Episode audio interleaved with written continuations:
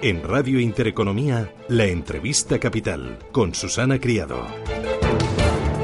Enseguida tertulia capital, 8 y 12 minutos de la mañana. Ya están sentados en esta mesa de trabajo. Enrique Quemada, Enrique, ¿qué tal? Muy buenos días. Hola, buenos días, Susana. Preparando ya las vacaciones, ¿no? Sí, sí, sin duda, sin duda. Yo creo que toca descansar. José Luis Fernández Santillana, ¿qué tal? Muy buenos días. Hola, buenos días. ¿Y a nosotros nos toca descansar cuándo? Bueno, ya, o sea, Bien, hay que descansar, ¿no? Sobre todo hay que desconectar, que es lo importante, ¿no? Bueno, eso está bien. Bueno, enseguida vamos a analizar estos y otros asuntos del día. Están a punto de incorporarse también a esta mesa de trabajo Carlos Tobías y Miguel Ángel Bernal, pero antes, si me permiten, vamos a hablar de mercados financieros, vamos a tomarle el pulso, vamos a situar en un mapa los riesgos, las oportunidades y vamos a ver, pues, eh, cómo está yendo este ejercicio. Nos acompaña Gonzalo Rengifo, que es director general de Pictet Asset Management en Iberia y Latinoamérica. Gonzalo, ¿qué tal? Muy buenos días. Buenos días, Susana. ¿Vacaciones qué?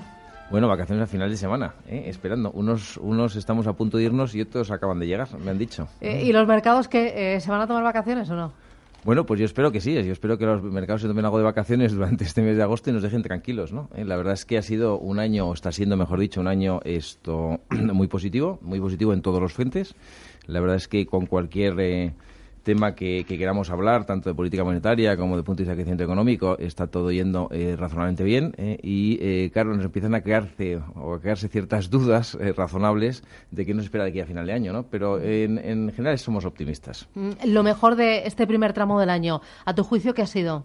Bueno, pues yo que algo que faltaba en el mapa, dentro de lo que es la situación de los mercados era las empresas. y las empresas nos han dado muchas alegrías. Yo creo que las empresas eh, por fin eh, hemos visto durante el año 2017 que después de tres años de recesión en, lo, en cuestión de estimación de beneficios, pues las empresas han cumplido eh, su papel y han estado creciendo quizá más de lo que pensaban los analistas y por tanto hemos tenido crecimiento de beneficios. La verdad que este, este principios de año 2017 lo hemos, hemos tenido todo, todo lo que podíamos necesitar de punto de mercado. Hemos tenido crecimiento económico de forma sincronizada, todo el mundo crece, crece en los países desarrollados, crece en los países emergentes. Hemos tenido unas políticas monetarias laxas, con la excepción de la Fed hemos tenido crecimiento de beneficios en empresas y hemos tenido una liquidez suficiente en mercados y esto, bueno, pues ha visto reflejado en precios y en, y en, el valor de los activos, excepto en, renta fija, lo que sí estamos viendo es que en renta variable, bueno, el comportamiento eh, ha sido muy positivo, estamos hablando de crecimiento de doble dígito en, la mayoría de los mercados, con crecimientos incluso del 6% en Alemania, es decir, yo creo que todo, todo bien, todo bien. Eh, ahora que me mencionabas las empresas y de ese crecimiento en doble dígito, estaba pensando en un sector que lo estaba haciendo muy bien en este primer tramo del año, que es el sector de la tecnología. Ha subido un 23% desde pasado mes de enero, una auténtica barbaridad, impulsado por Facebook, Amazon, eh, Google, eh, ¿esto va a continuar? Bueno, eso es también una de las cuestiones que todo el mundo se está planteando. Decías 23% año 2017, 44% en los últimos 12 meses ha crecido el sector tecnológico. No es menos cierto que es un sector muy dinámico, no es menos cierto que es un sector en el cual el crecimiento de eh, ventas y crecimiento de beneficios está siendo también de doble dígito, entre el 15, 20, 25%. No es menos cierto también que es un sector que de alguna forma está liderando cambios, modelos, nuevos modelos económicos y bueno, el sector de tecnología sigue siendo interesante. Nosotros, en concreto en Pictet, lo que hemos hecho ha sido eh, ponernos eh, neutrales eh, este mes de julio. de hecho, este mes de julio para nosotros ha sido un mes de julio quizá un poquito de punto de inflexión. Es decir, llevamos 12 meses muy positivos en casi todos los tipos de activos, excepto en deuda o en renta fija soberana. Y este mes de julio nos hemos puesto neutrales en, en renta variable por primera vez en dos años. ¿Y eso por qué?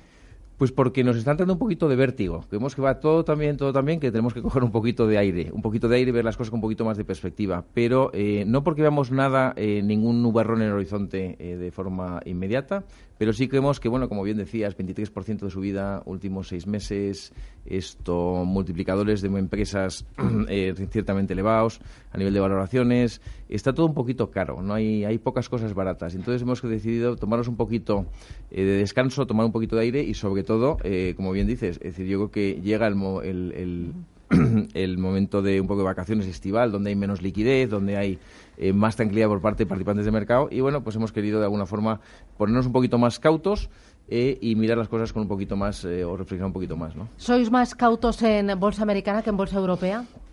Por supuesto. Eh, yo creo que ahora mismo la bolsa americana nos da un cierto respeto al punto de vista de valoraciones. Lo que hemos hecho ha sido ponernos infraponderados en bolsa americana. Yo creo que somos de las pocas casas, ¿eh? eh que ha, pues, ha puesto de momento eh, infraponderado.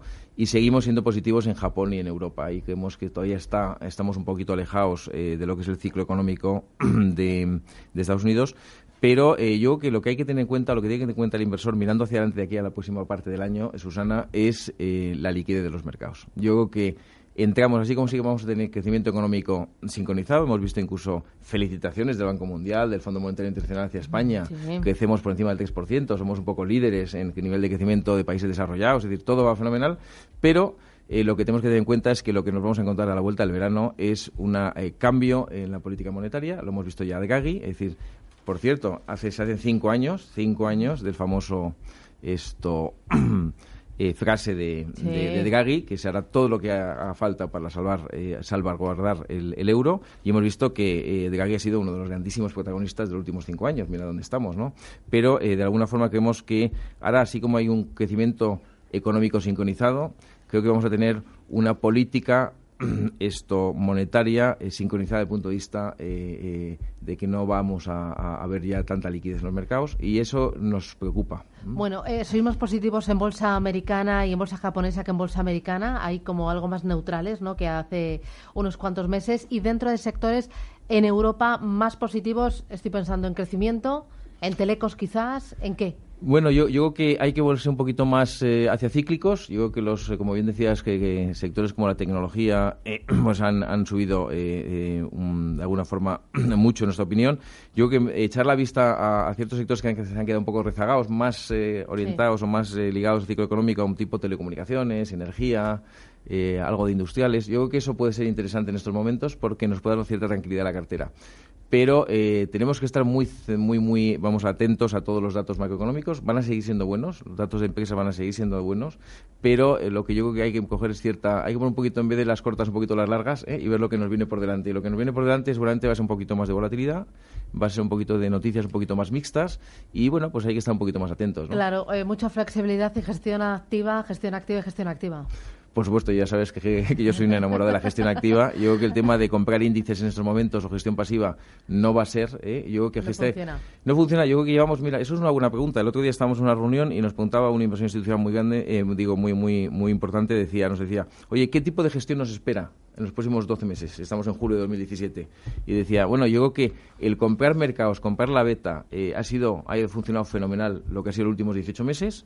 Eh, ahora, en los próximos 12, vamos a tener que mirar fundamentales, ¿no? Vamos a tener que mirar realmente compañía a compañía, sector a sector, ser muy selectivos y, por tanto, eh, totalmente, como dices, eh, Susana, hay que eh, hacer gestión activa porque hay que saber seleccionar exactamente lo que va a funcionar bien. ¿no? Enseguida me, cuentas la renta fija, la opinión de Pictet, pero antes, ya que hemos entrado en el terreno de la gestión activa, me gustaría meterme en lo que es el producto, el vehículo, fondo de inversión. Hoy justo publica la prensa económica el balance que hace Inverco de los seis primeros meses de este año y cuenta que el sector, fondos de inversión, planes de pensiones y CAP, y un momento dulce porque el patrimonio gestionado supera los 530.000 millones de euros, que es un nuevo récord histórico. Ha crecido los seis primeros meses del año ese volumen gestionado un 7,4%. Y esto va a ir a más. No hay quien lo frene porque el dinero, sobre todo procedente de depósitos, necesita una gestión activa para. Eh, conseguir mantener el patrimonio y conseguir al menos un poquito de rentabilidad. Ya el sentarse en un depósito eh, no vale. Yo creo que sentarse un depósito eh, no es la mejor de las decisiones. Y leía yo ayer eh, esto, en aquí, eh, googleando un poquito esto, qué es lo que ha pasado con los depósitos en los últimos tres años y qué pasa con los fondos monetarios en los últimos tres años. Estamos hablando de una pérdida entre 0,15 y 0,30% anualizado. Anualizado. Anualizado. Es decir, el que ha tenido depósitos ha perdido capacidad de adquisitiva. No es menos cierto que, por, por otro lado, pierdes poco y, no pierdes mucho. Pero, dicho eso, yo que hay... pero no mantienes. Pero, pero no mantienes tu capacidad y sobre todo porque tenemos niveles de inflación del 1,5, que, no es, que es poco, pero la inflación, bueno, pues está ahí y va a seguir estando allí. Con lo cual, nosotros creemos que ahora mismo esto conseguir eh, rentabilidades por encima de la inflación, es decir, rentabilidades reales positivas es el objetivo de cualquier inversor. Eh, no se consigue a través de depósitos. Quizá hay una noticia curiosa para el inversor y es que no solamente han crecido los fondos de inversión y estamos en récord históricos, sino que también han crecido los depósitos por primera vez en los últimos 18 meses. Han crecido hasta casi 775.000 millones. ¿eh? Estamos hablando de 530.000 en inversión colectiva, 775.000 millones. Y eso que llevan tres años sin dar nada. ¿eh? y han vuelto a crecer porque bueno la gente de alguna forma eh, lo sigue asociando a mucha seguridad. Yo creo que lo más seguro ahora mismo es sentarse con tu asesor financiero, mirar un poco cuáles son las alternativas. No estamos hablando de asumir muchos riesgos, sino decir qué puedo conseguir para conseguir un 2, dos y medio, es decir, algo que sea por encima de la inflación y me permita hacer crecer mi, mi, patrimonio de, inversión. Mm, para terminar, porque hemos ido repasando las luces, eh, los riesgos que tienen ahora los mercados, las oportunidades en renta variable, me quedaba la renta fija. Aquí hay que ser muy selectivos eh, y aquí sí que mucha flexibilidad, porque en renta fija ahora hay poquitas oportunidades y más riesgo. Bueno, y poquitas poner mucho más riesgo. Yo que el inversor, vamos a ponernos año 2012. ¿eh? 2012, cuando Draghi, ¿eh? 26 de julio, hace esas declaraciones, el bono español a 10 años estaba en el 7,6%. Era una situación insostenible desde el punto de vista de, de, mantenimiento de la deuda. Ahora mismo paga el 1,28, el 1,30, el 1,40, el 1,50. Es decir, eh, pongámonos en situación. Es decir, ¿está cara o barata la deuda española? Está carísima. Es decir, no paga, paga muy poco. Es decir, yo creo que en deuda eh, soberana eh, hay poco que rascar. En deuda corporativa teníamos en aquel entonces esto diferenciales en torno a 300, 400 puntos básicos, ahora son 30 puntos básicos. Es decir, yo creo que cuando echamos la vista atrás y miramos dónde estamos, eh, pues es difícil. Por eso ahora mismo, yo creo que como bien decías, hay que ser muy selectivo, hay que irse a deuda privada, hay que irse a deuda de países emergentes, a sitios donde hay algo de diferencial. Poquito, pero dan algo. Gonzalo Rengifo, muchísimas gracias. Que pases feliz verano. Muchas gracias, Susana. hasta la próxima. Gracias, adiós.